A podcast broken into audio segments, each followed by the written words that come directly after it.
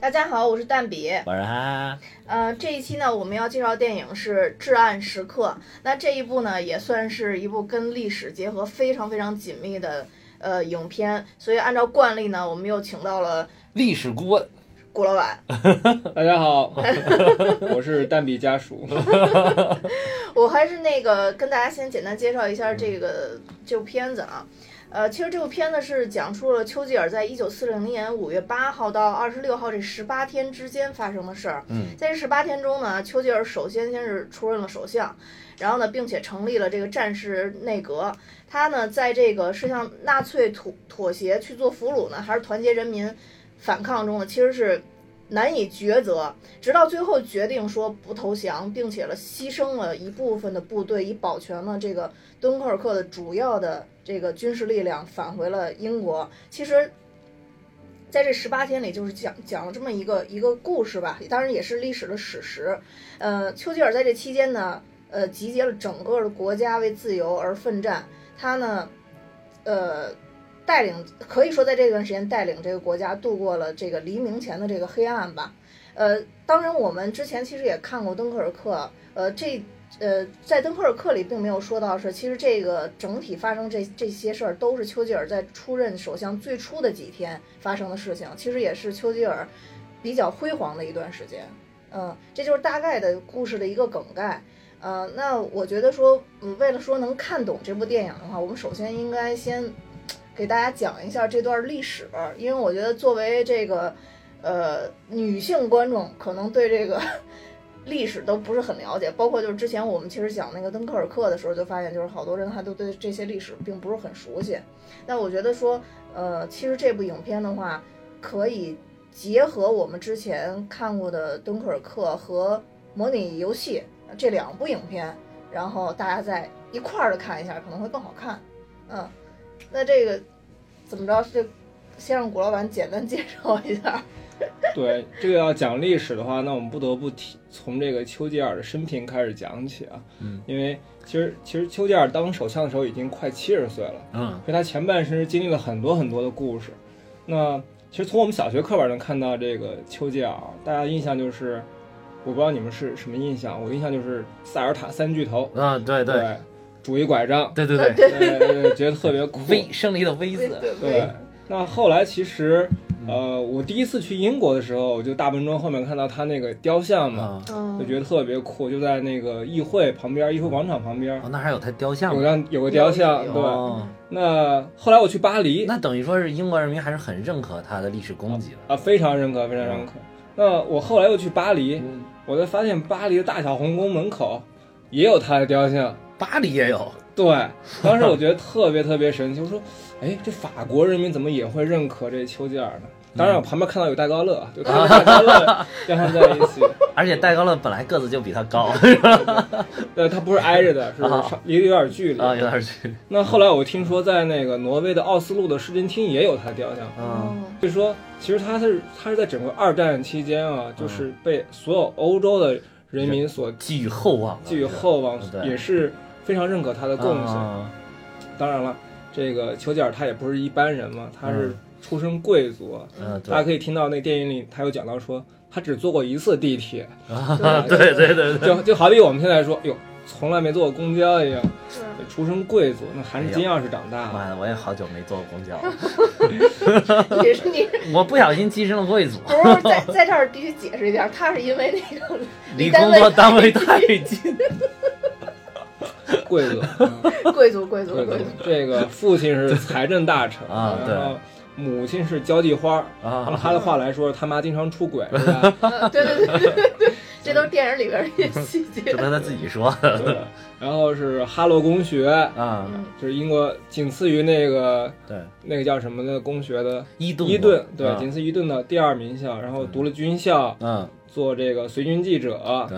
因为他特别特别会写文章，嗯，所以做了很多这种就是报道，比如说他当啊时在英国的很多殖民地，印度啊，还有包括西班牙、古巴很多地方做这种随军记者，写了很多小说，哦哦，还有这种呃战地记者嗯，就很有名气。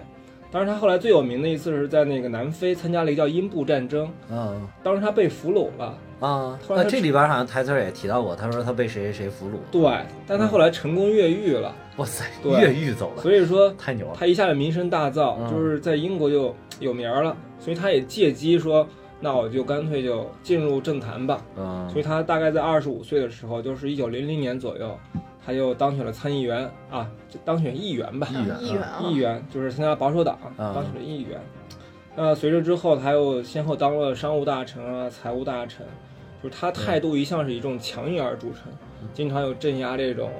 坏分子啊嗯、镇镇压罢工啊这种事情。当然，他后来一战的时候，他用因为他那时候是海军大臣了嘛，嗯其实他一战的时候已经是海军大臣，对，嗯所以他后来就是犯了一点错误。其实这里面也提到了，嗯当时他的一个战略错误导致他们在土耳其的这种军事部署对，就是失去了优势了。对啊对。对，所以他在跟那个哈利法克斯吵的时候对啊，那哈利法克斯就戳他这个就痛戳他这个点，痛点，啊对，所以他一战的时候由于这个战略部署失败，嗯所以他就被免职。啊他免职之后，他也就很一怒之下就辞去了这个职务，啊还参军去了，嗯，啊参加一战去了。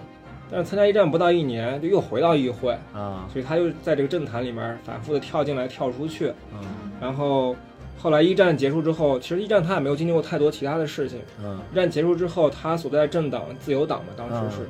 就是选举有惨败，所以他也就慢慢慢慢的又向保守党去靠拢。啊，对，所以他好像是不是先是保守党，然后跳出来又参加了自由党，，对然后又从自由党出来又回对归这了个保电影守里党边，其实有也一段点也到是这诟个，嗯病他那一段儿，对也点出这块儿了。诟病他有点这个，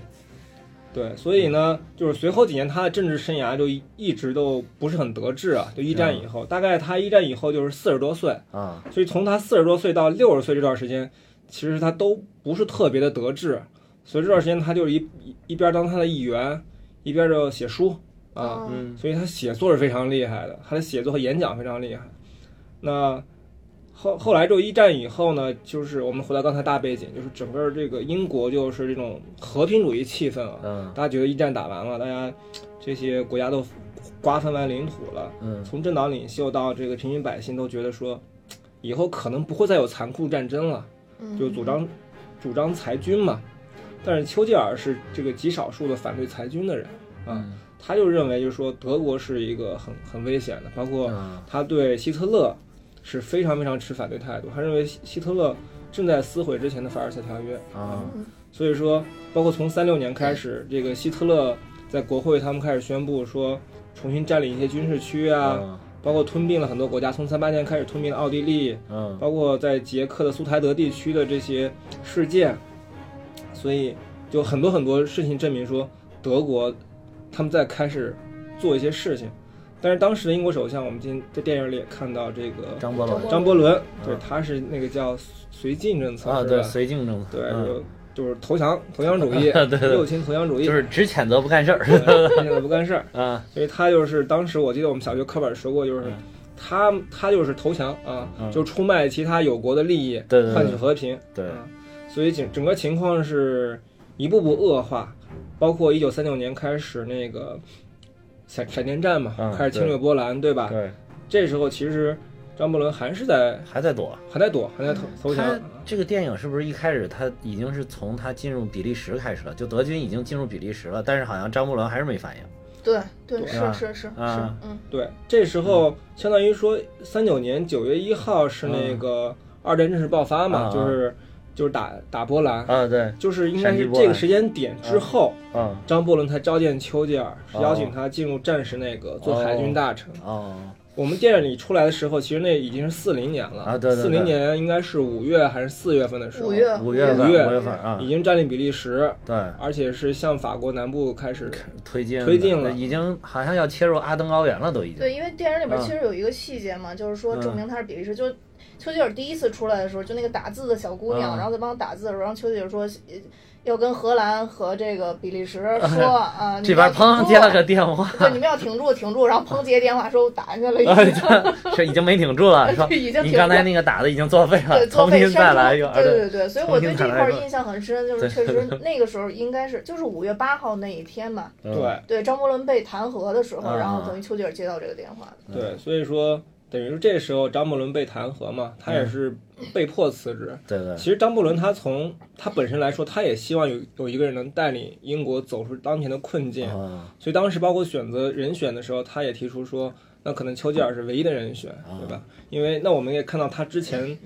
这么多年，包括他一九一五年就开始做海军大臣，啊对对，那时候张伯伦什么都不是呢，对吧？是所以他是从威望啊，从他的经验啊各方面，包括最重要的是他能得到了反对党的支持，嗯对吧？那个工党是很支持对他的，对对啊对所以这时候基本上是背景就对。到了这时还有候，他是不是当过海军大臣？他这个军事能力好像也是不错的，应该对军军事学校毕业的嘛，对对对军校毕业是这样的，子那所以那其实这时候就到了那嗯个电影里边儿，电影的情节了啊，嗯，电影里边儿这个，其实我觉得这块儿应该结合，呃，为什么我推荐说结合敦刻尔克来讲一下呢？嗯就是因为，呃，之前我们虽然在电影里边儿那就前一期我们讲敦刻尔克的时候讲过这段历史，但嗯是这里边儿其实有很大的重合点。其实我觉得就是，对，呃，这一部电影可以看到，就是说在决策层当时发生敦刻尔克的时候，对就是我我们在做什么。我看有地方说说这个是敦刻尔克的，这叫什么高层版？高层版，对对对对，那个是一线版、现场 版现场版，对那对对个是幕后在版前线的，这个是幕后怎么决策对的？，我觉得啊那个就是敦刻尔克那部电影的话，更多的可能是描述一个战时的一个，呃，怎么说呢，在各个战线的一个一个表现。对尤其诺兰的表现形式又是比较丰富的，所以看起来敦刻尔克是比较精彩的一个一个展现形式。嗯但这个这部《至暗时刻》呢，更多的感觉好像是心理战，嗯，就是个人自己与自己的心理战，然后自己与那个其他人的这种心理战。对，嗯然后我觉得这个描述是比较好的，就整个描写是不错的。所以我觉得，要不再咱们再简单把敦刻尔克那一段儿再再再讲一下，再回顾一再下，回顾一下。就其实对敦刻尔克当时咱们讲那一期的时候就说了，说是因为。就也接着刚才就是说到这个时间点，然后法国从比利时那儿突破了这个阿登高原，因为那一块儿嗯没有建马奇诺防线，然后他们就从那个防线中间的这一块高原里边，然后开着装甲部队就冲进来了。结果法国国就国内这个抵抗力量很弱，嗯就基本上这里边其实也有台词儿写了，说法国的有多少几十万军队，几乎就是被冲一触即溃嘛，大概有二十万的嗯法国自己有二十万军队就在国内部署，大部分都没有抵抗。说是这里边也提到说只有小部分抵抗，咱们那一期也讲了，其实这小部分抵抗就是戴高乐组织的，嗯在一个局部取得一些局部的小点的个别的小胜利，嗯但对大局没有任何的意义，就就很快法国就是陷入很被动，但是当时还没有沦陷，这里边一直在说说法国要沦陷了，要沦陷，等一直到这个片子演完，法国并没有正式投降，但是应该是很快了，嗯就很快的法国就正式正式沦陷了。嗯就大概是这么一个时间点。然后当时就是这里边很很重要的聚焦的一个政治斗争的点，也是敦刻尔克这帮人怎么办？嗯就当时对的对英法英法联军已经被赶到这个敦敦刻尔克小海峡，还有里边有一部分比利时的军队，嗯嗯呃，大概有三三十多万人，对然后正好跟这个。呃，敦刻尔克那部影片就衔接上了，但是当时咱们讲那个时候没有太注意的，就是那那个时候敦刻尔克发生的事儿跟丘吉尔有什么关系？后来才发现，原来丘吉尔刚上台没两天就面临了这个对特别特别特别严峻的问题。对呃，等于说是张伯伦真的是给他甩了一个嗯无敌大的烂摊子甩 过来的，就是就没有就没有见过这么棘手的，对吧？对太能甩锅了，对对而且就是感觉这玩意儿张伯伦还挺挺德高望重的样子哈。啊，他是那个保守党的首脑啊嘛，说呢，对嗯他党的挺领袖嘛，对，你看他那个在下议院的时候开会，呃，这个大家都在看着他，对吧？就是他怎么一表态，然后对我们是是该支持啊，对还是该对反对啊对？一定要看他的表态，看说他的拿信号，对，拿手帕擦额头就是同意了，嗯一摇这就是反对，对吧？然后就是还还都都要看他的信号，包括最后那个他是他表态支持了丘吉尔，才导致这边儿他那个保守党都支持，哎，他是保守党工党。保守党，保守党保守对党保守党支持这个丘吉尔，对。嗯，所以这片其实也是丘吉尔上任这个月信念有一个稍稍的转变的过程。嗯，所以你我们看到他一开始上任之后，他也虽然态度也很强硬，对但他很多，比如他没有把实情讲给民众，对吧对对对，然后他也是在讲一些比较假大虚空的一些鼓励的话，啊对对对对比如他对着那个全国演讲，他对并没有实际实际的行动嘛。对对对，而当那个就那个张伯伦还有另外一个公爵说嗯说那要不要终止谈判，嗯，对吧？要不要继续谈判？他也很犹豫，对，他没有马上表示说我们哈利法克斯那个哈利法克斯对呃子子爵，自觉他是那个外交大臣，对就是有一部分人其实是拥戴他当这个接这个首相的。对，嗯所以说他也不断的在自我的拷拷问中，就说我要不要去走哪条路，啊吧？对对所以他也在纠结的过程中。对对对，所以说最后真正让他决定说我要继续反抗的时候，其实也是和那个国王有关系的。对对对对吧，哎，这个片儿其实又可以嫁接着那个国王的演讲，啊，对对，而且这个里边边演国王的这个人呢，就是他一开始演也演出了这个乔治六世有一点口吃的感觉对。对你看他一开始说话，包括跟他跟他身边那个秘书啊嗯说话的时候也有一点口吃，但是后来说话稍微正常了一点，但是中间会你时不常听着他就说着，砰，突然断了一下，然后砰又说了个词儿。对就是国王演讲里面，就是说这个国王的夫人怎么在努力的帮助他克服这个口吃的毛病，而且最后在丘吉尔就是下定了决心打了之后，这个国王其国王的演讲其实就是国王有一段动员民众要参与到战争里边来的演讲，应该是在这个事情之后最后啊，啊，应该是在这个事情之后，在这个议议会决定干嗯干了之后， 就这个国王还是个，其实国王一开始也很犹豫，因为说国王跟那个就是刚才说那个子爵哈利法克斯他们等于说是男闺蜜，对吧？对对，关系特别好嗯，，关系很好，然后跟对这个张伯伦也很尊敬男闺，对对这个张伯伦也很尊敬，而且一开始，因为这个丘吉尔一个是说话有点说不清楚，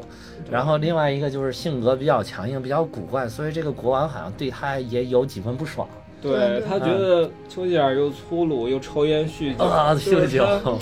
整个这个人的形象行不不不太好，不太对，搭，跟一个英国老绅士的形象不符，对，所以国王一开始好像看到他都有点那个嫌弃的那种啊对表对情。吻了他的 手背，手还得然后蹭一蹭， 在后背蹭一蹭，这要说对一个国王来讲是非常不庄重的嘛。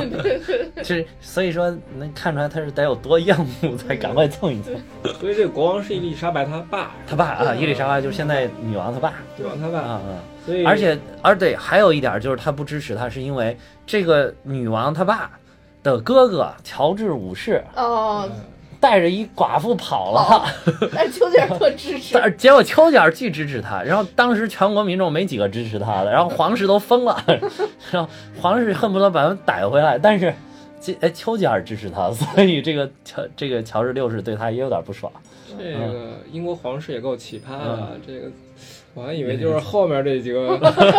比较不太乱，靠谱。是吧对，尤其有最近传统那最近那个也不是很靠 谱，哦也不是其实嗯，对，乔治五世，但是有一些人说乔治五世人家不爱江山爱美人啊，嗯双宿双飞去了。所以所以其实我们回到刚才，所嗯以应该是最后乔治六世对他的支持，而且给他一个建议说让他走到民众民众对，中，嗯才促使他最后说我下定决心去做这个事情，嗯所以。其实我嗯民众的力，人民的力量， 所以我觉得那地铁那段对儿的啊真的挺有挺有感觉的哈。特别有画面感，对对对，虽然他那个地方拍的，你就感觉好像有点形式化的那种感觉啊啊，嗯有点形式啊化，，但是就是真的还是很感人，但很这真这实。段就很真是实我整个电影里边觉得对最精彩的，洒下了热泪是吗？对对，我就洒下了热啊，泪你，洒下热泪对我了，洒下了热 看泪电。影的时候我都没看出来。你这还是还是对人民有感情，你这个对我，我觉得就是当时那一段，我我看这这这样的电影其实是有警惕心的，你嗯知道吗？啊，就本身，因为这个电影的海报虽然它名字叫《至暗时刻》，但嗯电影的海报就告诉你这是丘吉尔的故事。对对，所以当时我去看这部电影的时候，我其其实心里有很强的防备心，就是不要被忽 悠，就是我就会觉得说我的情绪，结果丘吉尔真的是个大忽悠，对，我就觉得我的情绪可能会被丘吉尔的演讲所忽悠，嗯啊就到时候可能会感动或者之类的这对种的，然后就会有泪点。然后后来我没想到，我其实是被民众所忽 悠，就大忽悠在民众之受到间。了民民众在民族大义上的这种对感染，对对对吧？嗯对对，尤其就是其实因为它是电影的形式嘛，所以丘吉尔进到这个地铁里边去的时候，你会发现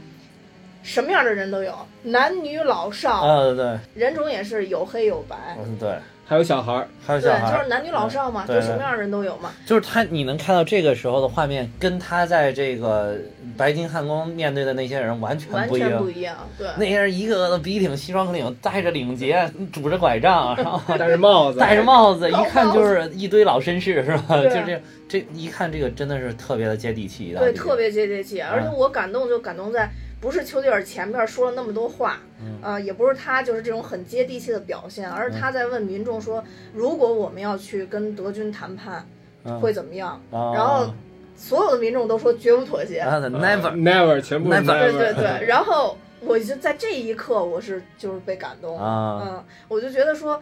原来就民众可能想不到那么多的东西，啊可能就对对对但是他的第一想法就是我们的民族不能被俘虏，啊，嗯我觉对得这一点是让我觉得最感动的一点。对，嗯，我就是觉得就是我我以前总说就是。如果啊就是嗯，有有一天啊，我就是我也被俘虏了，就是万一出现这种事儿嗯就是我可能就直接就是选择自尽， 就是因为我我我觉得我我可能如果受受受一些酷刑之后，我可能就会嘴就不严了，啊，所以我会选择直接自尽。 先咬我这舌头，那你这这一点我也是有觉得很有民族大义对的，对对对对对就是为了保守自己知晓的秘密，是吧？对对，没错没错啊，我就一直这么想，所以当时看到那段以后，我觉得跟跟我这思想特别合，嗯，对然，后我就看到那儿觉得特别感动。是，虽然这段一定是嗯，杜撰出来的，就是它对它不是一个实际发生过的事情，对。但是这一段确实还是在电影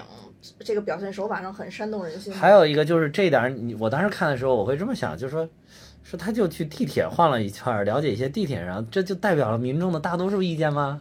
但是我觉得你要是作为一部电影的话，你只能这么展现。对，没错，你还让他去那儿全全英国先兜一圈儿去吗？这不可能，时对吧间？上也不啊允许。对对对对，电影两个小时，就就你只能让他到地铁上转圈儿。不过我我倒觉得也是合理的，啊因为你那时候不管到那时候还是现在，啊其实地铁人们最常用的选地交通出交出行方式对嘛，对对吧？所以地铁上这些人都是随机的，随机的，对，很随一意。个车厢里我们看到男女老少有有太太、啊对有工人，对吧？对对还有黑人，嗯对对吧？所以我觉得是个随机的过程，而且包括还有小孩子，对，所以是而且我觉得为什么就觉得，我觉得能感动你，就是你能看到普通的民众是有多可爱。对， 不像那帮他妈老老老大臣们在这 儿，哎呀，刀逼绝 刀对，是老大臣。对的，刀逼刀，刀逼刀。然后其实你你分析一下，他们很多的时候站在角度，可能是出于自己的一些利益，对或者说对自己代表的一些利对益对。对对，但是这个民众他很纯粹的，就是我们不能让他上到这个什么什么大街来，对皮卡吧？迪里大啊，街，皮卡迪里大对对街，对对。对 对说他他们如果来这儿了，那说怎么办？然后有一个就是有一个女的就说说，那我们就拿一切能打他们的东西打嗯打他他们，们对。对的。有很很直接的诉求，就是我要生存，啊对吧？对我不要被奴役。我不要被奴役，对我们英国，我不能当德国的俘对虏，没不能错不能最后变成德国的一部分了。对我们英国就是英国对，但那啊些公爵们、那些大臣们，可能在想保保留我的庄园、我嗯啊，的对领对土，对对对，吧？包括乔治嗯，国王，他也最后觉得说，呃有可能我要流落到其他的地对方，最后下定他下定决心支持丘吉尔，其实也是一直在跟他身边的那一个是随从吧，一个嗯说你说我要不要去加拿大？ 对，我要不要去组个流亡政府？嗯然后他不是后来就说说起我很我很生气，我很愤怒，现在嗯，他他愤怒生气的就是，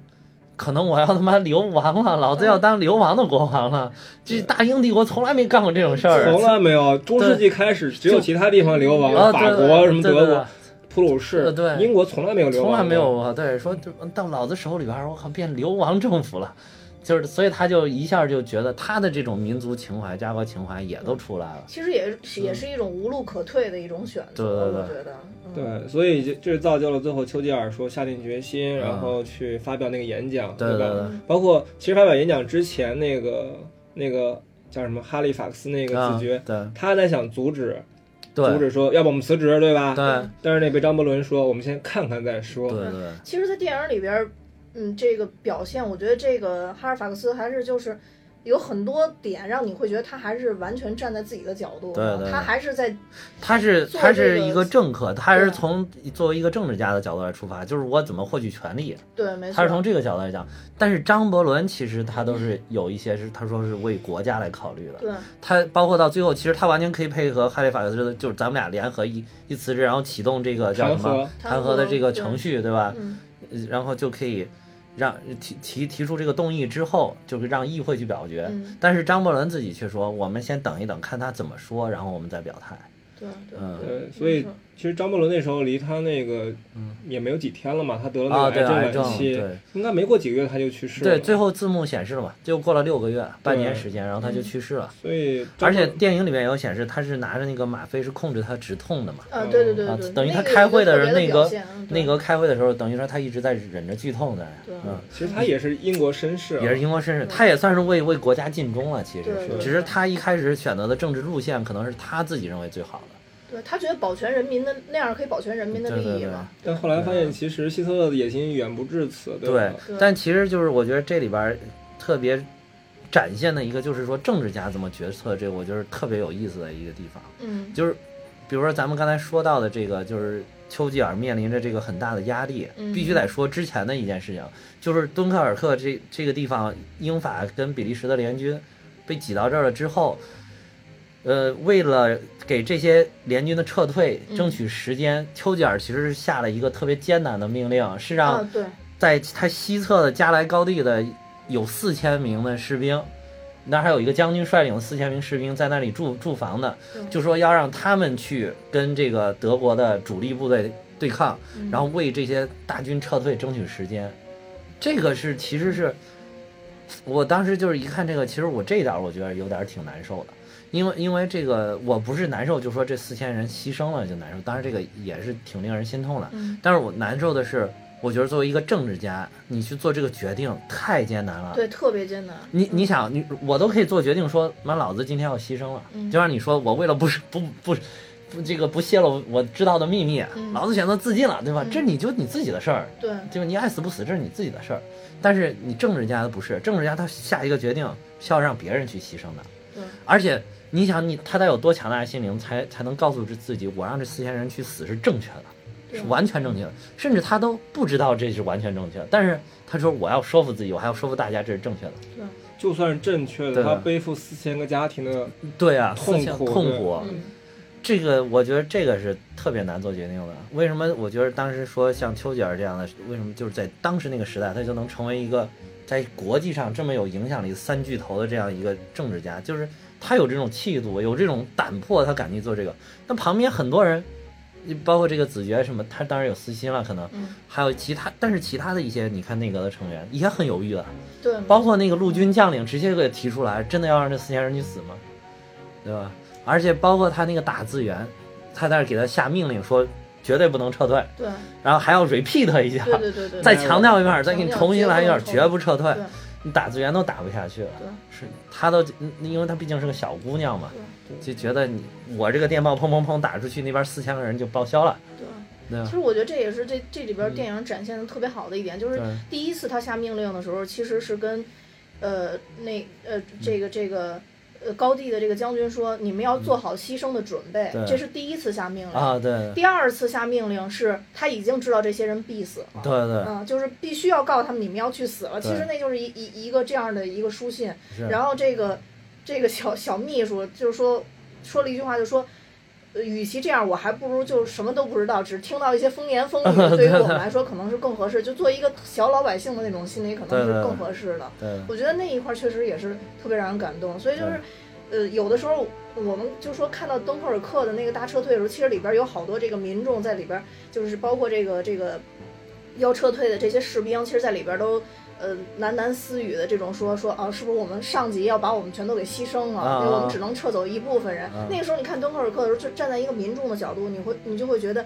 怎么能这么残忍？就啊这些对高层根本就不顾我们的呃性命，根本不顾我们的死活对对哈对，。但是你站在就是丘吉他尔们的这坐个在这个大办公室里 边，舒舒服服的决定，然后随随我们就便便报销了。下啊，一个命令我们对就对其实根本不是，对他们也很难，就对，是所以你看看到嗯这这部片子的时候，你就能了解到这个过程也是非常也是非常艰艰难，难，而且里边也伴随着政治斗争。就因为这四千人的牺牲，所以才导致了那个哈利法克斯有那个有这个机会对来去可能去弹劾弹他，劾他。嗯就等于使丘吉尔陷入了政治危机。对没错，因为为这四千个人，其实要我说，这个决策是失败的， 真的就报废了。 对对对，就是太以卵击石了。你想，然后因为四千个人好像触了一下这个德军主力，就立马也被包围了，对对对啊对，嗯就等于说他也没有实质性的能够迟滞几天这个时间。嗯，最后是咱们那个敦刻尔克那天也说了，其实是德军自己不知道怎么回事停那儿了，对他这个嗯很好莫像名只拖了大概一天的时一间，天到两一天的时间啊，只对拖了对一对天到嗯两对天的时间。但是他电影里边表现的，就虽然就表现了应该是一幕吧，也算一个嗯一幕嗯呃中长的一个镜头，就是这个将军拿到这个这个这这个电命令棒之后，然后一直沿着自己那个对，这个这个堡垒里边就地下这啊 个对住的这伤个。兵营感觉是上对对伤兵营，然后一直往前走，一直往前走，一直往前走，但他没有展现什么战争的特别惨的没一有部分就，但展是示通过旁边这些士兵士兵和他对对这些士兵的鼓励的语言，对就表现出了这种战争的惨。对，你看他那个这个演员演的挺好，你就感觉那会儿他已经很绝望，对，啊对他在里边还不停的鼓励人家，但是你对你能看他那个表情，他那个语气，语气，尤其是语气，对，语气就其实已经很绝望，然后再把电报一打开，哇，over 嗯了。语气特别虚弱，对你知道吗？ 其实那个敦刻尔克那个电影并没有演加莱高地这边的事儿，对对吧？对只是演了敦刻尔克沙滩上的事儿。对，当时看那嗯块儿东，只看登克尔克已经很惨了，那边人已经在骂了，对怎么能就对，让车队这么点儿人呢？其实你要看结合这个，你发发现加莱高地这这四项是比那边惨多了。对对对对。但是我觉得可能在那个时候嗯没有办法，就为了拯救更多的人，只能说是拿相对来说小成本的东西去试了，对对只能是对这样了。嗯就是这有的时候政治决策总是陷入到这种里边，就是原来那个不是哈佛里边有一个演讲，什么是正义嘛？就嗯那个叫什么 justice 什么那个演、那一个公开课也是，嗯就是当一个岔道的时候，说你要把这个搬这岔道，这个坐在这个小小工程车顶上，这他妈六个人就会死。嗯如果你不搬呢，可能那边那个火车就会怎么着，就会脱轨，有更多的人去死。那你怎么决定你搬不搬这个岔道？嗯，好像就是好像政治决策总是要容易陷到这个里面，但是政治家就是就是我刚才说的，他只必须顶着压力，嗯做出他坚信的正确的一个选择。对对，嗯没错，嗯。呃，我觉得就刚才我补充一下你们刚刚说那个张伯伦那块儿啊，就其实张伯伦做了一个呃比较大的一个贡献，就结合咱们之前说的模拟游戏，就其实图灵那一部分他们招的这些人，就这些高精尖的这些人才，其实当时这个项目是张伯伦最后保下来的。哦，嗯，所以就如果没有张伯伦最后力保他们这个研究项目的话，后边可能不会为丘吉尔当首相之后出这么多的力，因为当时啊本来丘吉尔上来的时候要把这块儿给解散的，然后哦，张伯伦把这块力保下来了。所以就是模拟游戏的那个开头跟结尾有是是前后呼应的。模拟游戏开头的时候，这个图灵在在在在那儿做一些小的实验什么的，啊当时是在放张伯伦的演讲，哦，但在最后他去世死亡的时候是在放丘吉尔的演讲。所以这块儿也是跟这段历史可以说是衔接嗯也上是的。想哇对原来对这部片子能对接这么多影片儿，对对因为可能都是以那些历史 对背景对，都是在这讲个嘛二战对期对间的对历史对背对景讲。所以我觉得，因为这几对部咱们都都有，其实都之前都有讲过嘛，对这嗯对样好像有点像漫威体系 啊，一个大补丁上来，就是丘 吉尔二战承系列影片对，丘吉 尔承担了雷神三的，对就是我觉得这些都可以连接起来看一下，尤其是我觉得敦刻尔克跟。这个这个至暗时刻有一点巧妙连接，就是那个小船，就啊八百多艘小船啊，这个里边也有那个小在海上船的在场场景哈对，对就飞到那怎个么去救人悬崖的峭壁那个场景嘛，场景，对对对他们要对去对去对接对人的那个场景对。我我觉得那一嗯块儿看着，因因为看过敦刻尔克，所以看这块儿也觉得特别振奋，对就能想起那个当时的那个场景来嘛。对，所以你有的时候咱们老是听说什么哎我们要相信人民的力量，历史是人民创造的，有的时候你总觉得这话说的有点假大空。但是你看这个影片，包括你看《敦刻尔克》，你就觉得不管是中国也好，英国也好，历史真的是人民创造对的，而人民的力量真的很强大。你要是对真能发动的好的话，对，嗯很嗯很重要，谁很来重发动？谁来发？动？对对，就是你看你怎么发动，是往哪个方向引导，对。嗯引导好了，发动好了，这民众的力量真的是无穷那的。你说法国人民力量也很强大，对吧？对你说当年那个对，中世纪之后，法国革命汹涌澎湃，对吧？对对对那一战马上投降，二战马上也 投降，对吧？对， 这个就很难讲。说法国人民变拿破仑不在了， 是吧？对，拿破仑不在了吗？还是人民变得更浪漫了？对那对对。这个就很难讲。对所以这个伟人不可磨灭啊。呃，这对个对对，嗯就是有一些在历史的关键点，有一些很突出的人物，嗯就是他是一个催化剂一样的东西，对你不能否定他们的价值。嗯啊，所以丘吉尔，大家刚才讲到，其实我觉得他最重要的是这个帝国利益优先嘛。对其实从他一开始，他夫人那段话也能反映出来，就是他夫人说我成为那个首相太太的时候，啊他们有个小仪式，你们记得吗？啊对对是对对对吧？就是说，大概意思就是说，其实在，在你心中，人民力永远是第一的。啊，那我我绝对是第二的，对这也是当时我犹豫要不要嫁给你的原因。最后对我的决定还是嫁给你了，嗯对吧？的，所以也从另外一个侧面反映出丘吉尔他确实是他心中考虑的事情更重要的是，比如说国家、对大英帝国，对对的，吧？嗯所以从后续二战期间很多事情上来也能发现说，他其实就是坦白讲，他是坚定的反共主义，那对对，坚定的反共主义对。他他很早就开始说建议，从一战开始就建议说我们要干涉俄国内政啊，啊，坚决杜绝共产主义的蔓延。对嗯那包括二战开始之后，就是苏德战争开始之后，啊他那时候虽然很反共啊，嗯他也不得不放下架子说，那从这一刻开始，那我们要和苏联对联手，还那是毕跟竟斯大因为林实在受不了这个了，受不了希特勒，对吧？对对，所以说嗯，包括但是二战一结束，他马上就要坚定提出说，对那我们要恢复德国的实力，对要的坚决抵御共产主义的外 延。 所以他对中国也很不友啊好。其实这个我我们平时可能没有讲，其实他对中国不管是对蒋介石还是对毛泽啊东都非常不友好。那当年蒋他那个不喜不喜欢蒋介石，最主要是因为你知道英国在远东的利益其实很大嘛嗯，包括从印度啊这些。但是你知道二战一开始日本开始侵略亚太，就是嗯这个太平洋战争的时候，蒋介石他当时提出很多很多这种观点，比如说他欢迎印度人民抗日啊，嗯，就说哎印度你可以独立啊这样的。啊所以 那个等于对。是触及了英国的蜀邦对， 了，他就他他很不嗯爽。另外一点，英国对中国这个西藏领土一直是有啊，，一直是一有直有想法，期待这对对个的，是对，对想法所以他想策划这个西藏独立啊对对，对脱离国民政府。那对蒋介石坚决不答应啊，对呀。所以当时其实那麦克马洪线也是在他执政时期给画下的，对，所以他对中国嗯人民其实不友好。但是我觉得不妨碍他作为一个英国的公民，对他在英国立场上对，对，怎么样保卫我人民的利益，或者说不是对哦保卫人民利益，让我的人民利益更更大化。是这对样对对，从他早期在全球各个殖民地的一些对对事情，你发现说，OK，那我是我是国家的公民，那我要让我的利益最大化。对对吧？嗯这都是为各自服务嘛，对呃为各自的国家服务，这个是没有问题的。而且你不能否定他在当时那个历史阶段，他的在国际上的功绩。对嗯对就是其实他是在那个时代造就了他这样，可以算是英雄了吧？啊，对，英英雄雄领袖了，，对，英雄领袖，嗯，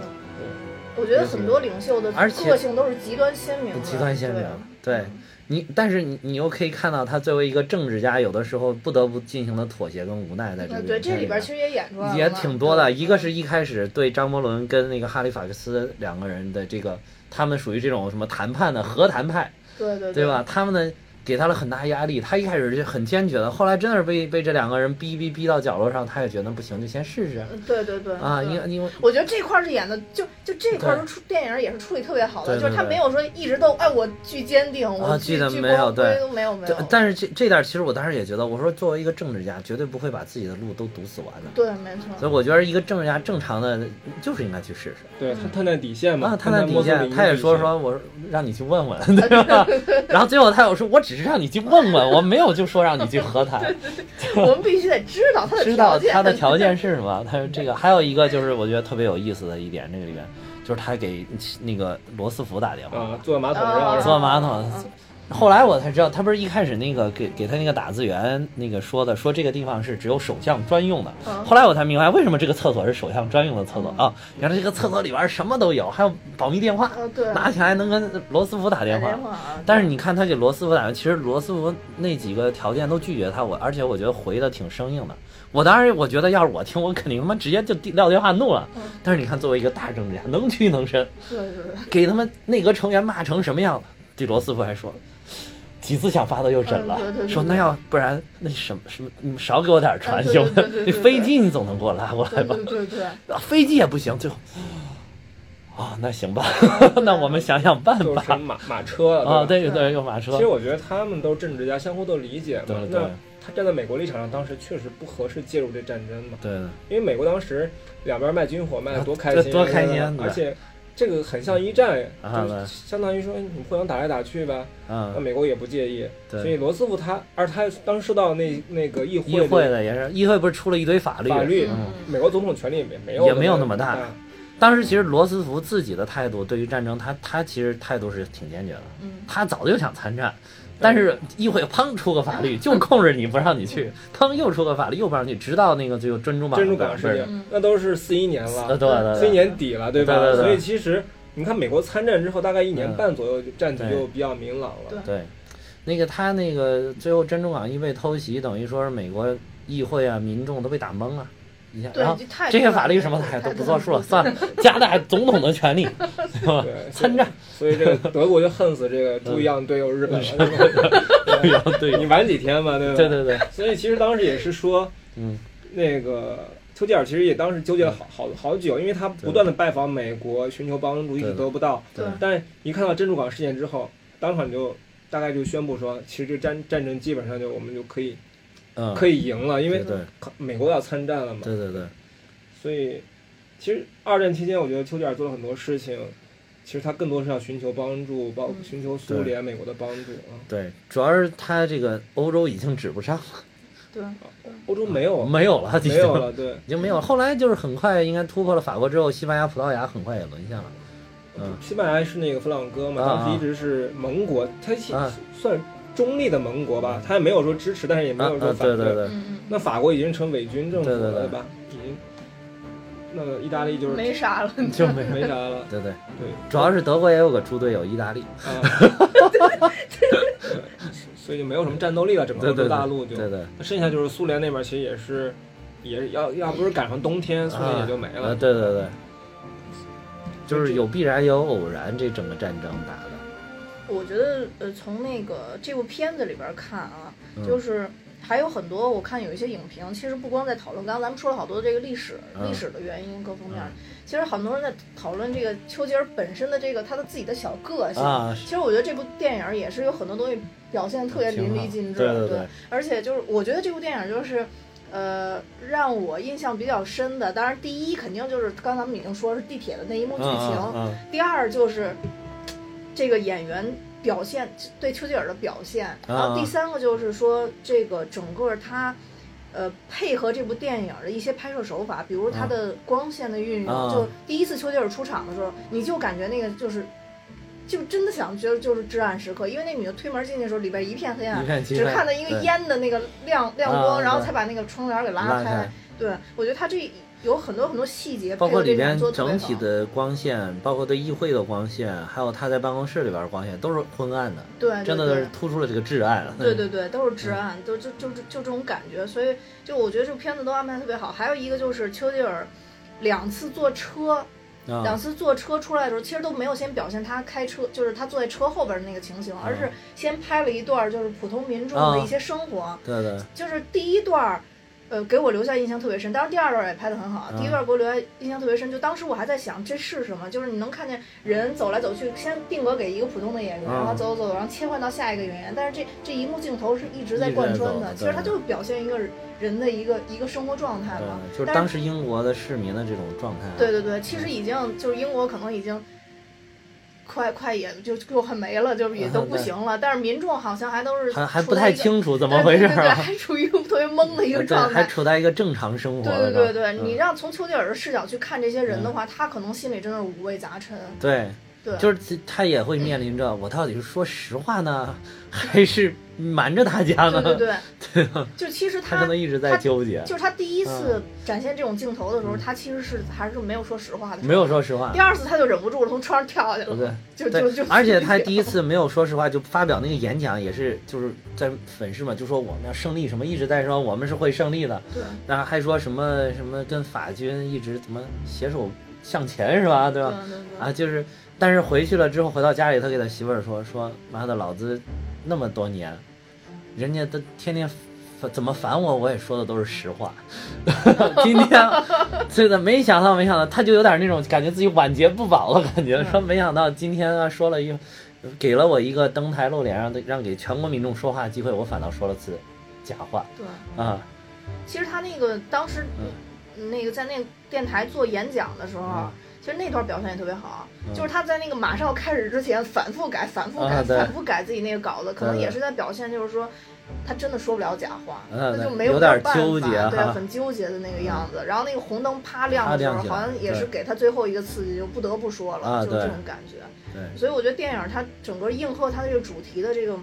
这个镜头，或者说这个。表现的场景还是挺多的。对，嗯那个就是这个红灯亮的这个，它在广播室里边的这个这个场景，我印象也特别深。就是那个红灯，你就能感觉到好像是这个，一个是英国面临着岌岌可危的状态，另外一个你就是表达了丘吉尔当时一个内心非常复杂纠结的这个心情，对对对。就是呃你特别红彤彤的一照，你看着就很焦躁那个场对，景就。那个红灯嗯一亮的时候，好像就是一个信号，告诉你你不得不做什么，对必须现在立刻要做什就么。像是红色警报那个劲儿，对 吧？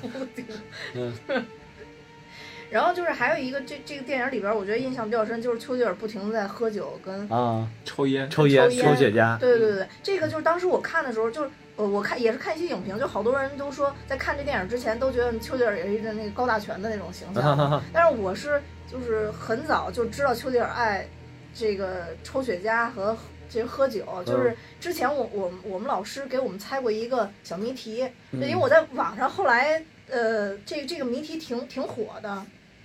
就是他其实是给了两个人让你猜这两个人是谁，嗯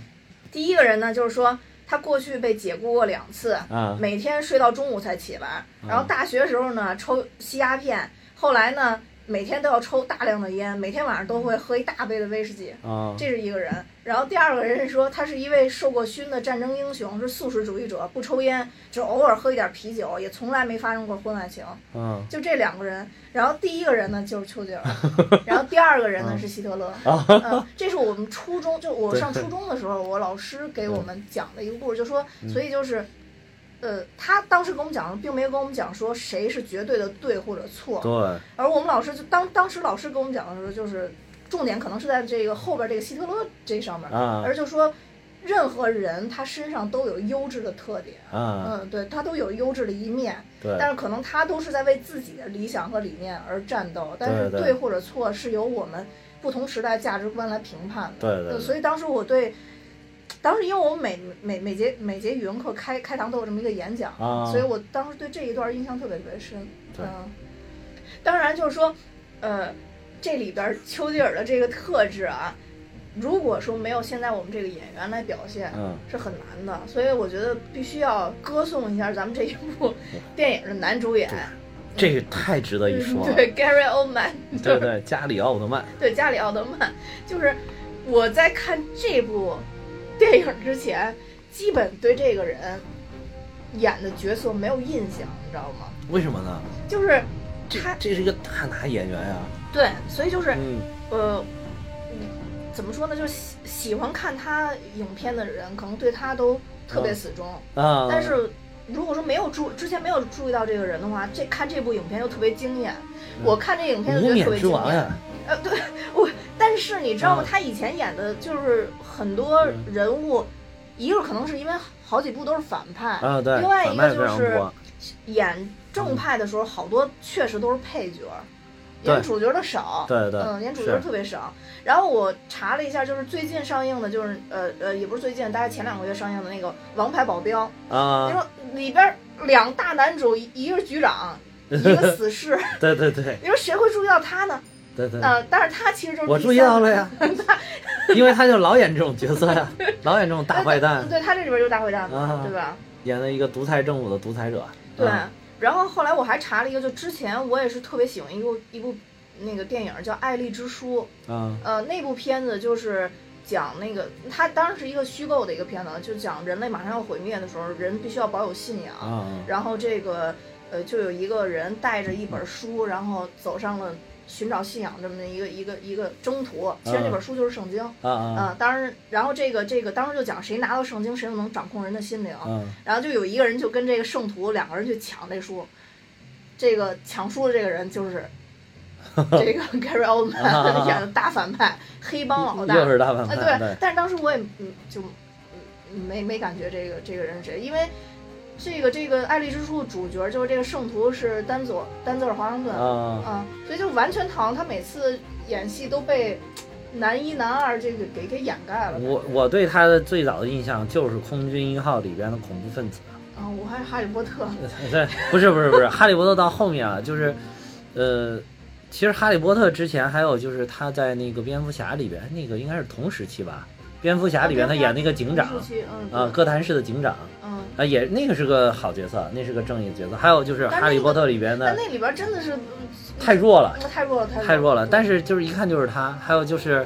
呃，《哈利波特》里边小天狼星是那个哈利波特的教父，那也是一个好人，嗯，对对，对演演的也是是一个好人。还有这个《星球崛起》里边，他们那个人类聚居地最最后聚居地的其中一个聚居地的这个头儿，也是他演的，那个也算是个好人，其实，那个也很弱，呃，也也就都很弱。，就是我那一天看了一个影评，就是说他这个加里奥特曼这个人不拒绝演任何片子，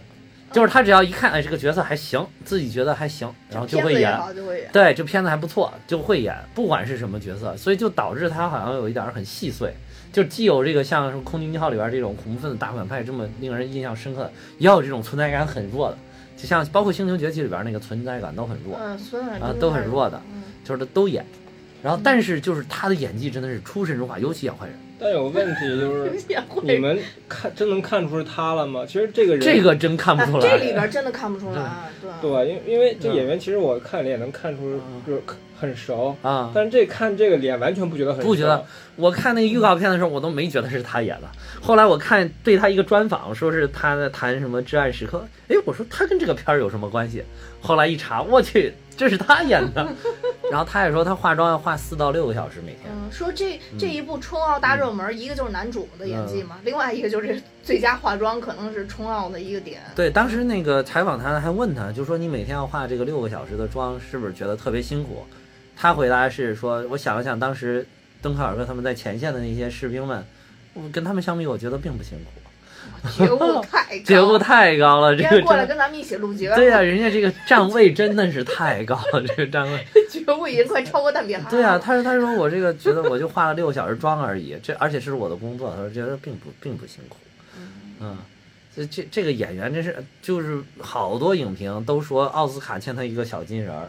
嗯尤其是他刻画那些反派，啊而且有点疯癫疯狂那种反派特别到位，啊对但是其实人家都说艾丽通珍珠也是对人家都说通过这一部影片，很有可能明年的小金人会给他了。嗯啊，对对，就说那个非他莫属了。对对对，嗯而且这一部就是，我觉得特别特别演的好的一点就是他说话，对，没错，哇，那个丘吉尔那个说话说不清楚的那咕个，里跟咕嘟，然后跟说含了一口水一样的那种对对对感对觉，演的特别好。还有就是他那个模仿丘丘吉尔可能有点地包天，那个下嘴唇老是往前伸着那种感觉，嗯，就是而且有点颤巍巍的那种感觉，哇，演的真是太到位了。对，而且就是嗯在他这个年龄去演丘吉尔那个年龄的那个动作，啊，也对是包括他点烟的那种缓慢的那种对对对感觉，然后包括他说话，包括跟他妻子互动的时候那种感觉，对对都都是一个老太，就是老太，也不能说老态龙钟吧，但是是一个老人的整体的一个对对一个动作的感觉。其实他这个人年龄应该是将将近六十岁嘛，啊丘吉尔对当时应该是六十65五岁六左十五右岁啊，但我觉得人的整个身体状态完全不一样，一个是那个年代的人，然后另外一个是丘吉尔的生活太作息，胖了，呃而且丘吉尔太胖了，是 对，吧？而且丘吉尔他是经历过大起大落的，啊对所以他内心的很多东西，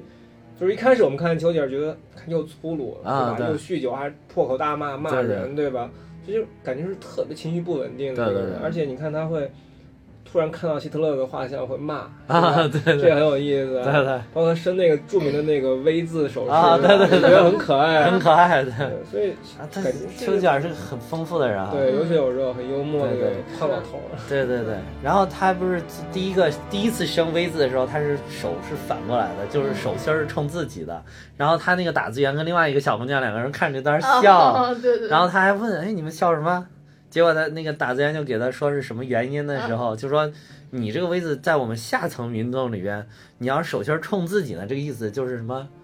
让见鬼去吧的意啊对思。对 对对对然后结果他反倒点中他的笑点，他可能觉得，哎，好像他这个意思就表达的是对希特勒说的，对你对见鬼去吧你！结 结果他就跟那个打字员两个人一起在这儿笑笑笑，对，笑还笑了半天。你反倒觉得，啊，这个老头儿是个挺可挺可爱爱的的人，，对。挺可爱，也不不是一个仅仅是一个很棒。还有还有一点就是他走到地铁里边去，他后来民众一说这么说到他心里去，把他他跟你一样，他也流下了热泪。嗯，就感动了。对的嗯然后那小姑一个小朋友还问他说：“他说你怎么哭了？”嗯，他说没有，我经常 哭。对，丘吉尔挺幽默的，就是好像我看很很多就是介绍丘吉尔的这些呃文字，就是都说他是一个很幽默的人。嗯，嗯，包括那个他在地铁里边儿跟一个妈妈抱着一个几个月大的一个小孩儿，嗯然后说说还说说呃说他那个妈妈就说说他跟您长得很像，他说是所有的宝宝长得跟我 都像，对，对，就整体来看，丘吉尔是一个性格很鲜明的这么一个一个一对个领导。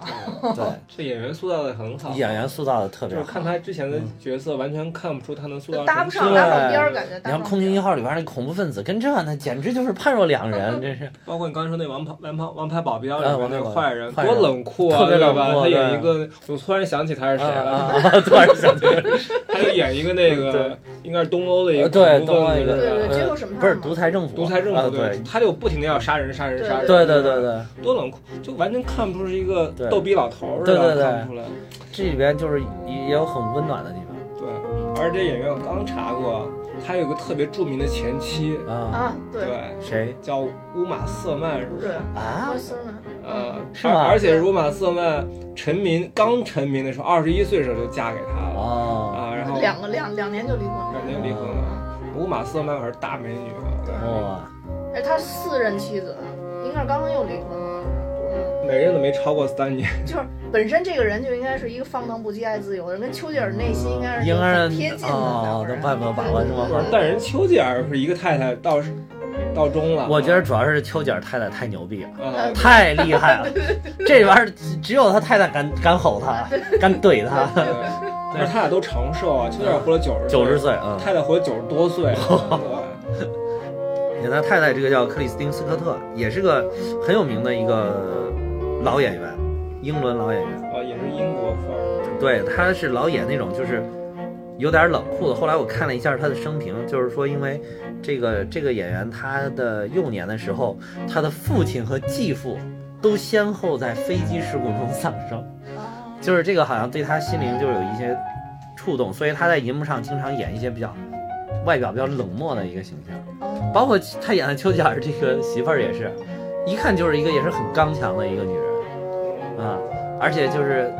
丘吉尔对谁就是都是很很那种，一看就是一个大政治家这种感觉，唯独到他媳妇儿这儿就转了，啊，对以后他媳妇儿说说妈，我们家没钱了，啊，对对对对对。那丘吉尔刚丘吉尔立马说行行行，我以后每天只抽四根雪 茄，对对对，我少抽 点，少喝啊点。，对，少吃点儿，少喝点 儿。对，但是他这个夫人呢，同时又在很多时候又给予了他很多鼓励，同时纠正了他一些很多很过激的做法啊。哦，他演过英国病人，这当年拿奥斯卡，嗯而且他演过高斯夫庄园，这个也很有名。对，而且像这个四个婚礼一个葬礼，其实也是。然后说到演员的话，再说一下这个大自然里我看着特别眼熟，但我没查莉莉詹姆斯，灰姑娘，真人版灰姑娘的灰姑娘它。对对对，哦哦，那个他没看过，我看过那个那个。啊，灰姑娘啊，对灰姑娘当时她那个哇，那腰细的。对对嗯。然后穿着那一件就是施华洛世奇定制版的裙子，对水蓝色的裙水蓝色子，的上面镶嵌了七千颗施华洛世奇的水 晶，七千颗。然后那就就说那条裙子就是原来她那个当时就是灰姑娘从那个那个舞舞舞就是那叫什么，就是灰姑娘一进他们跳舞的那个、嗯那个宫殿里面的时嗯候我知道，嗯从那个台阶上走下去非常惊艳，那个裙子闪闪发光。然后好多人说这个是特效，说其实并不是。当你的裙子上有七千颗水晶的时候，灯光一打，自然就闪光，根本不需要特效。说那个就是根本就没有用特效，就是那么闪。哇塞！哎，但我真真真没看出来，因为嗯感你这这这里边这个打字员，你就嗯感觉他一开始是有点儿，就觉得感觉是见伟人的感觉，啊去见对对丘吉尔之前特别害怕，对然后到后边又有点儿，而且就感觉是跟丘吉尔有一明点明是丘吉尔吼他是丘吉尔问题，他还说不不不是我是错我了，的他也问题，是我的问题。 对对 因为到后边有一种就长者跟这种这种呃年轻人年轻人啊在一起相处的这种感觉，对也对好像丘吉尔也也告诉他了很多对东西。我觉对对得，嗯而且就是当他听到说敦刻尔克那个情况的时候，为什么他的情绪就有起伏？一开始你还搞不明白，可能他只是以为他只是为那些士兵们担心，其实并不是。他哥哥也在里边，对，而且他哥哥对到了也没回来。呃，作为啊作为理智的观影者啊，就啊比如我们俩，就当时就猜到他哥肯定在蹬空哥。这我又幼稚了，我又哪一哪一步 too young to 哪一步没有你这样好，观观影效果好，观影效 啊？果。关键效果非常好，嗯，我觉得啊这她长得也确实有点像灰姑娘，其实是嗯比较、嗯比较平静的一张脸的，对对对她没有说特 别惊艳哈，怎么啊说比较像灰姑娘了？你 见过灰 姑娘这种我我脑中的灰姑娘就是应该这种挺朴素，然后嗯挺、挺温温儒雅的这样一个姑娘 啊。但是其实之前之前咱们聊那个公主的时候，其实讲我们说那个嗯灰姑娘在现今就是绿茶婊，哦，我想起来了，绿茶 婊？我也也符合她这种脸，一变脸能成绿茶婊。不是主要是利用自己身边的小动物们帮帮她做杂活儿之类的。哦，这 样。不过话说，你刚才说那个克里斯汀斯科特，啊其实我看一开始看海报的时候，我我以为是克里斯汀斯图尔特呢。哦，啊，那个可啊不能、是那可能就是一 绿茶婊，不是也不能这么说，我喜欢她，但是我是不太不太喜欢她。啊，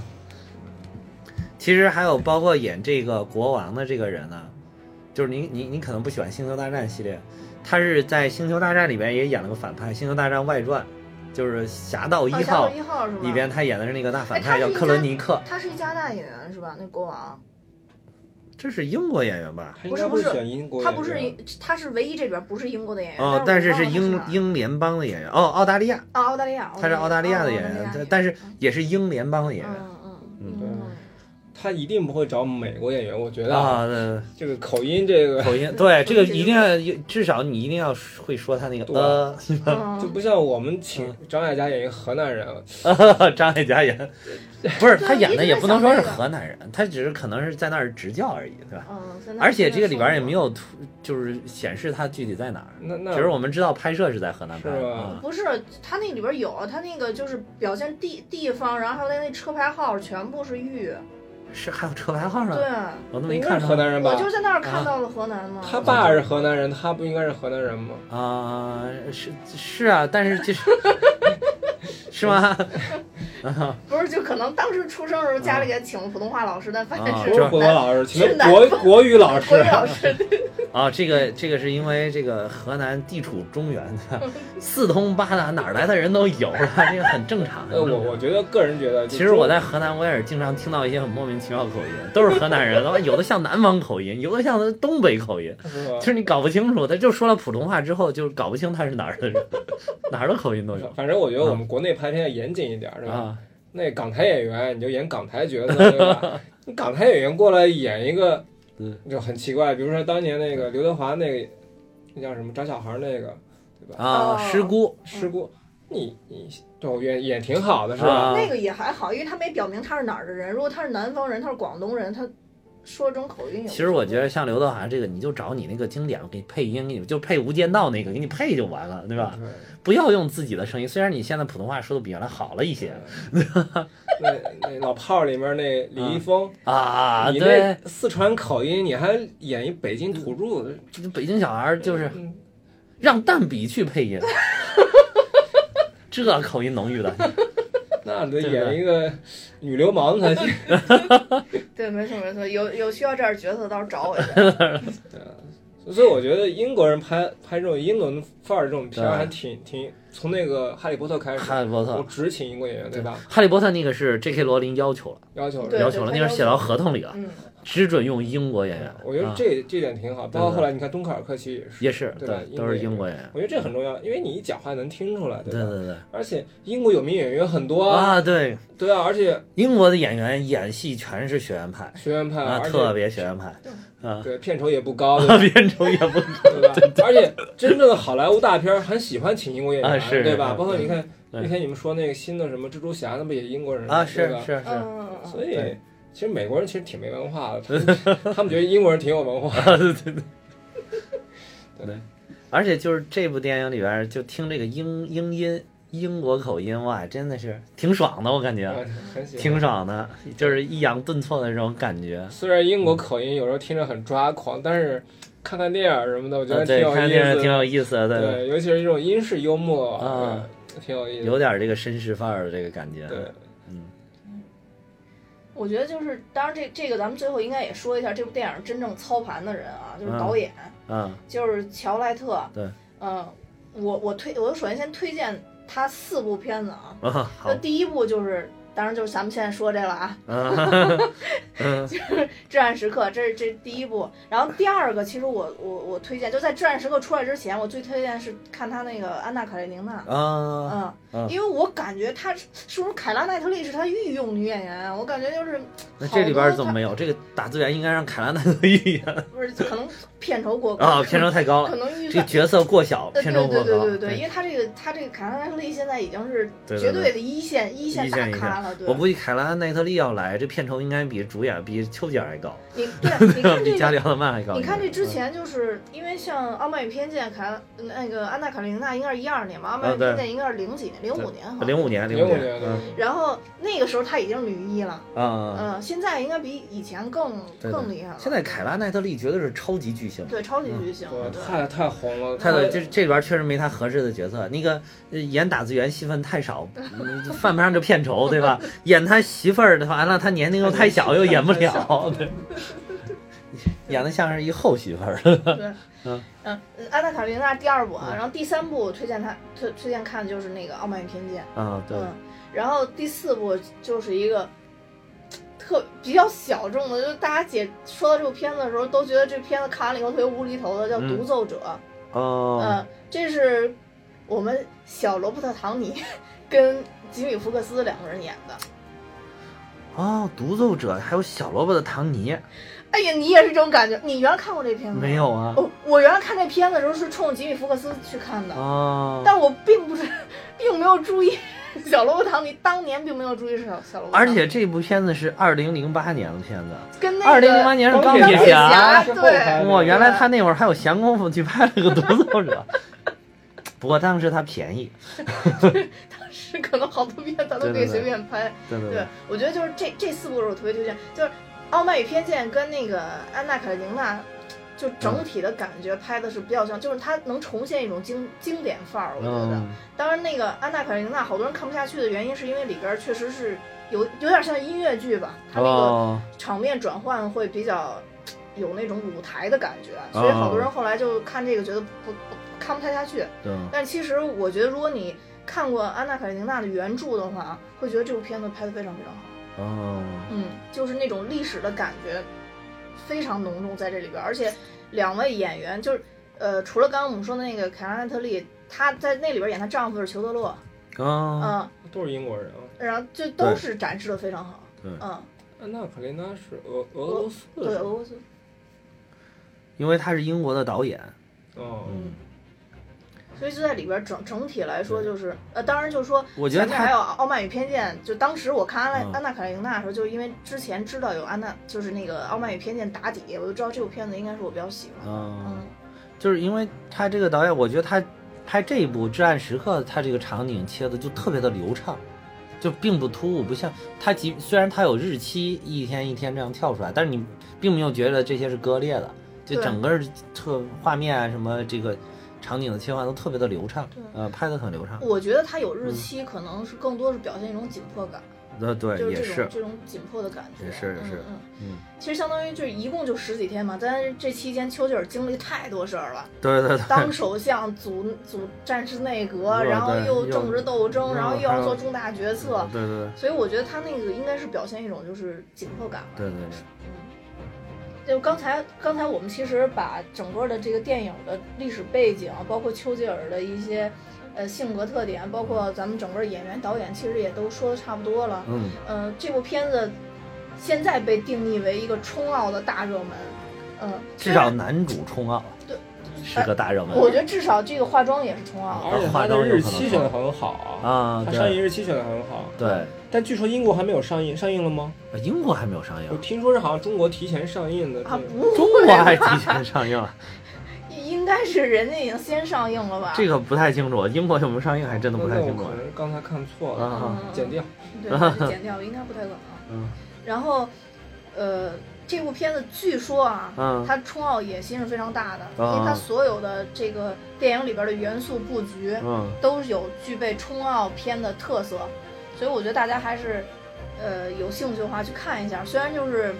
这部片子总体来说排片量还是相对比较少，嗯，但我去电影院去看的时候，呃，它一天虽然只排了两场，但这两场都是爆满的，啊所以跟一般的这种冷门影片其实还是不一样的。对我去看的时候也是，